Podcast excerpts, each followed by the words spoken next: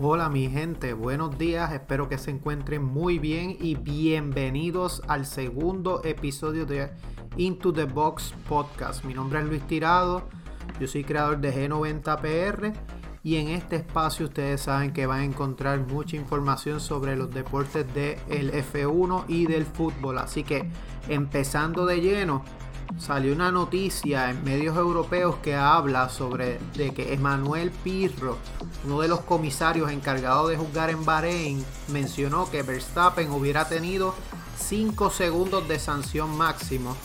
Esto en caso de que Max Verstappen no hubiera cedido la posición ante Lewis Hamilton en la, en la curva 4.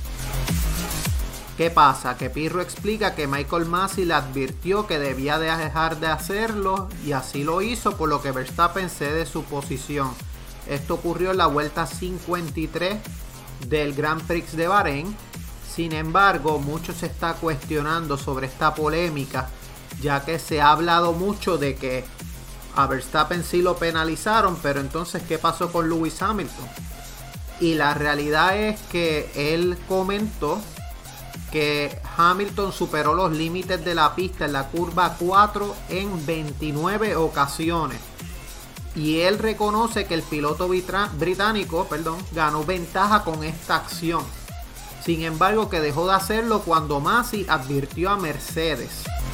Si él hubiera continuado, Hamilton hubiera visto la bandera negra y blanca y luego hubiera recibido una penalización.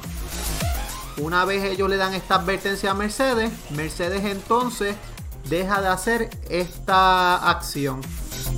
Por lo que hemos hablado mucho en las redes sociales, el problema es que Hamilton lo hizo 29 veces y tuviste que esperar una queja de Red Bull para que entonces tomaras acción sobre esa medida que llevó a cabo de que Hamilton tuvo una ventaja sobre esa sobre esa ambigüedad en el reglamento. Sin embargo, no es justo, porque si vienes a ver, este está favoreciendo a Lewis Hamilton. Y el hecho, la controversia aquí nos gira en que Max Verstappen hizo el adelantamiento por fuera, ya que eso no se permite. Sin embargo, Lewis Hamilton debió haber recibido al menos una sanción por parte de esa de exceder los límites de la pista en tantas ocasiones. Vamos a ver que esto sigue, pero todo apunta a que no va a pasar nada. Vamos a ver qué medidas toman luego de esta decisión, ya que vamos, esto puede afectar decisiones futuras en diferentes premios que se vayan a celebrar. Por otra parte, sale una noticia que habla de que Vettel y Stroll tienen el mismo ritmo de carrera. Sin embargo, sale otra noticia que menciona que Sebastián Vettel no se siente en casa en el Aston Martin él sí se siente cómodo con su nuevo equipo, sin embargo no se siente cómodo con la monoplaza debido a la inconsistencia que tiene la monoplaza. Esto le impide a que él se pueda concentrar en pilotar la monoplaza, valiendo la redundancia. Y él confía en que las debilidades del Aston Martin 21 se solucionen en las próximas carreras ya que está teniendo problemas para conseguir esos resultados y solamente Aston Martin consiguió el resultado de Lance Stroll que consiguió un solo punto. Sin embargo, Sebastián Vettel en ese fin de semana se vio bien incómodo.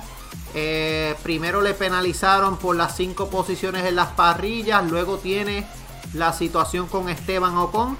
Así que el ritmo del piloto alemán no fue bueno y es bastante frustrante ver cómo él intenta, pero aún así pues no tiene la monoplaza como él quiere. Así que vamos a ver si Aston Martin se pone para su número y entonces comienza a hacer ajustes en la monoplaza de Sebastián Vettel.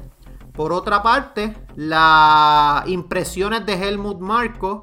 Al principio él estaba, como decimos en Puerto Rico, embarrado luego de que Checo Pérez tuviera este, ese percance en la, en la vuelta a formación que se la paga la monoplaza.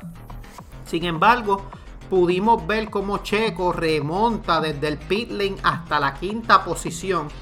Y si vienen a ver, esto es un comienzo mucho mejor de lo esperado para Red Bull comparado con la pasada temporada. Ya que Red Bull en el primer premio del año pasado no consiguió ningún punto. Y ahora tiene 28 puntos. Así que está mucho mejor de lo que comenzaron en la temporada pasada. Y también eh, está resaltando la consistencia del piloto mexicano, ya que solo Alex Albon logró sumar eh, bien pocos puntos en situaciones comparables con las de Checo Pérez. Así que vamos a ver qué pasa este, cuanto a Checo. Vamos a ver si se si, si he keep it up y puede seguir dando resultados, que es lo que él tiene que demostrar ya, porque ya tiene una mejor monoplaza.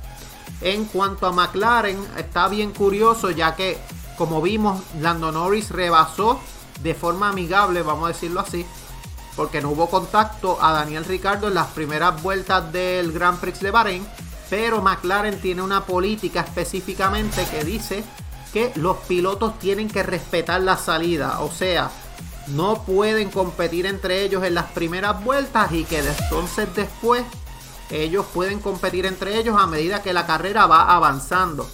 Esto lo hace simplemente McLaren como una estrategia para mantener los dos coches ah, para conseguir puntos. Una estrategia que le funcionó la pasada temporada y que permitió que tanto Carlos Sainz como Lando Norris ayudaran entonces a McLaren a subir a esa tercera posición.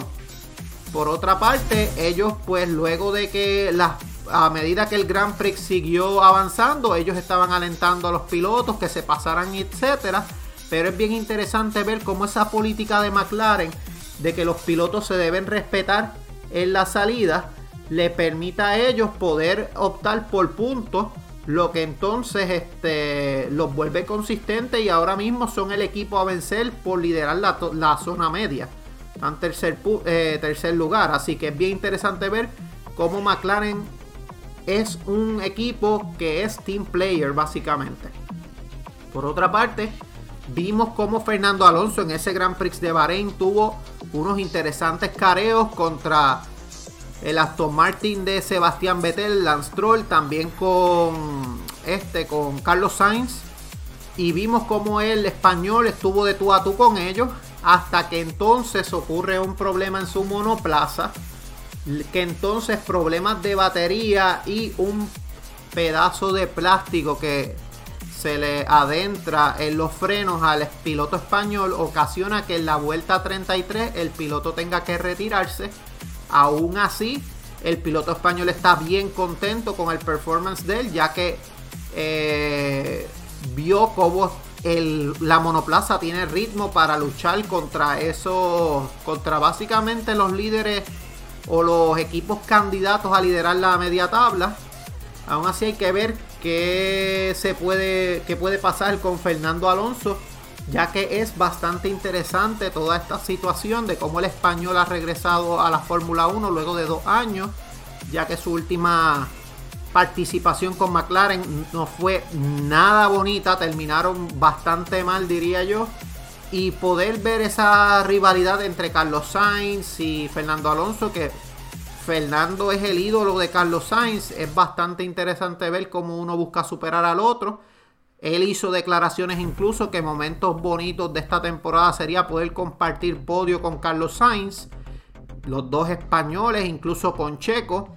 Así que es bastante interesante ver cómo Fernando Alonso se va adaptando al deporte. Esperemos que esto resulte en que él pueda llegar a podio, ya que sería bien interesante poder ver al piloto español en la lucha por los podios. No necesariamente él vaya a ganar alguna carrera esta temporada, pero para el 2022 Alpine se vislumbra, o según lo que las declaraciones que ellos han dicho, se vislumbra que el equipo puede aspirar a podio.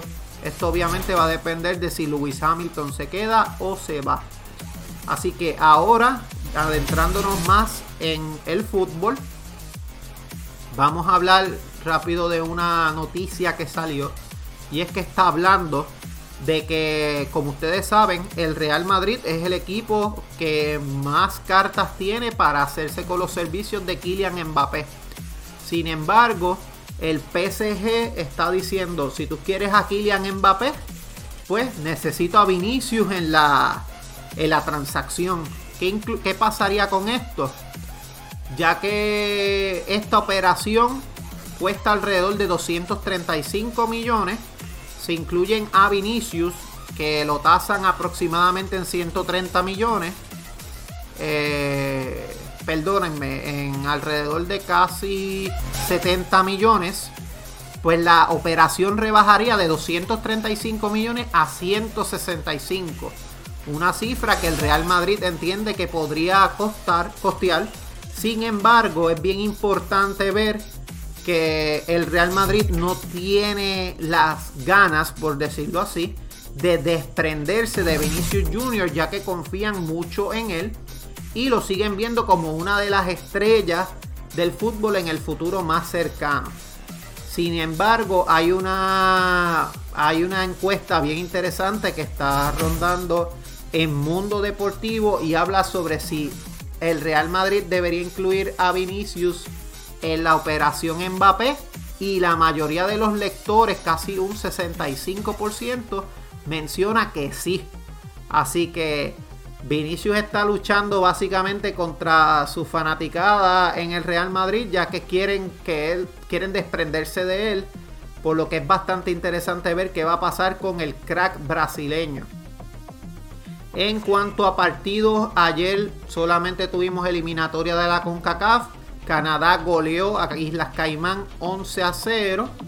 Tuvimos amistosos internacionales también. Ecuador derrotó 2 a 1 a Bolivia con goles de Martínez y Estrada. También tuvimos partidos de la Liga de Colombia, Campeonato Uruguayo.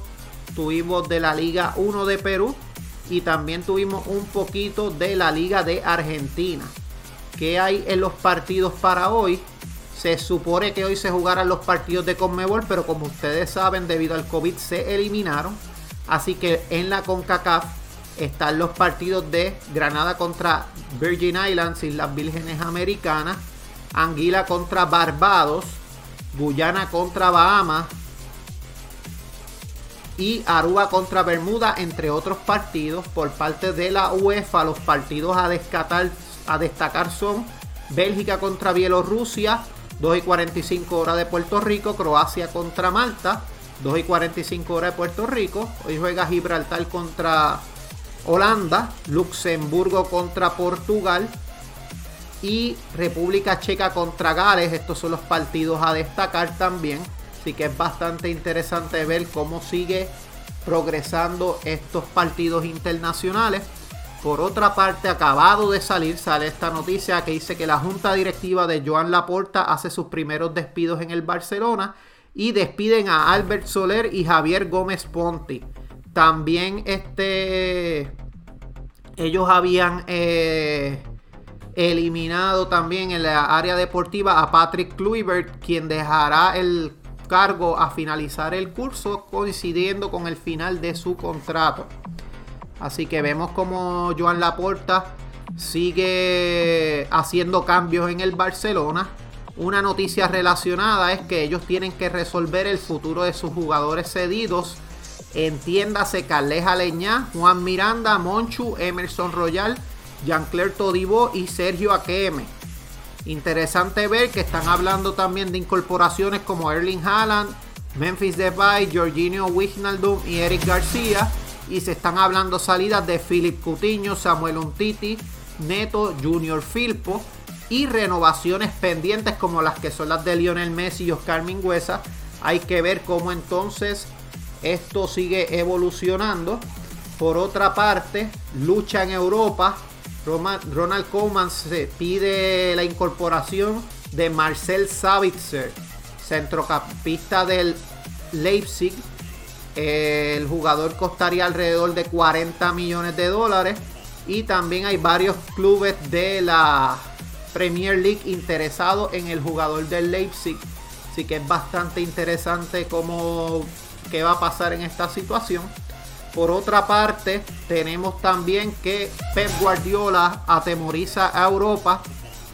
Pep Guardiola quiere conseguir un galáctico de 100 kilos para el verano. Se está hablando de nada más y nada menos de Mr. Harry Kane, quien está cansado de estar en el Tottenham, no aspira a títulos, no tiene una muy buena relación con eh, José Mourinho, así que lo que están buscando el Manchester City es incluir una pieza más 100 millones de dólares. Interesante de libras, perdón. Interesante ver qué va a pasar con la situación de Harry Kane. Por otra parte, Manchester United, el Barcelona y Real Madrid van a ir a la guerra. Hay un goleador top en venta. Se está hablando mucho y muchos rumores hablan de que Thomas Müller puede salir del Bayern Múnich y esto luego de unas declaraciones que el mismo jugador hizo de que no le importaría salir del Bayern de Múnich. Así que estos equipos estarían interesados por hacerse con los servicios de este crack. Se trata de un goleador y pasador impresionante en la historia del Bayern y de Alemania. Lleva 13 goles y 17 asistencias esta temporada. Por otra parte, para cerrar y cerrando con fútbol, están hablando mucho de que Erling Haaland quiere salir del Borussia Dortmund y el Dortmund lo ha tasado en 180 millones esta temporada para que se puedan hacer con los servicios de él. Los interesados que suenan firmemente son el Barça y el Manchester City. Apunta que el Barcelona tiene mayor probabilidad de firmarlo ya por las relaciones de Rayola con el Barcelona. Sin embargo, el Barcelona debería vender muchos jugadores para poder acatar esa incorporación sin verse afectado en el Fair Financial Play. Así que sería interesante ver qué pasa. Yo no me haría de ilusiones hasta que vea ese fichaje hecho. Pero Barcelona ahora mismo no tiene dinero en las arcas para poder costear esa operación. Así que vamos a ver qué sucede. Y para cerrar por fin con el fútbol, esta última noticia se está hablando en Barcelona de que hay una cumbre final por Eric García. El Barça espera dejar listo esta semana el fichaje del central con una última reunión y esto significaría que Eric García sería la, la primera incorporación del club culé de cara a la próxima temporada.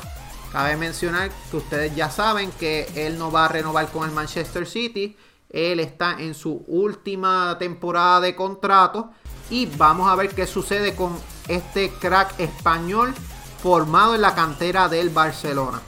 Así que gente, esto ha sido todo para el segundo episodio de Into the Box. Recuerden que nos pueden escuchar a nosotros, ver nuestras noticias, darnos follow, darnos like en G90PR, tanto Facebook como Instagram. También pueden visitar nuestra página, que ayer tuvimos un estrenazo con la montaera en Facebook. Excelente programa con sobreduela y el análisis de Edward. Analizamos lo que aconteció en la Fórmula 1, NBA Trading Deadline y la situación de los Brooklyn Nets. Y también este próximo viernes continúa nuestra, nuestro programa con PR Racing Sports, el Durham Motorsports en Puerto Rico. Eh, que se llama Box Talk. Vamos a ir entonces para el quinto episodio de Box Talk. Así que no olviden pasar por Instagram a las 7 y media hora de Puerto Rico por la noche, este próximo viernes. Así que gente, esto es todo. Cuídense. Hasta luego y un abrazo. Chao.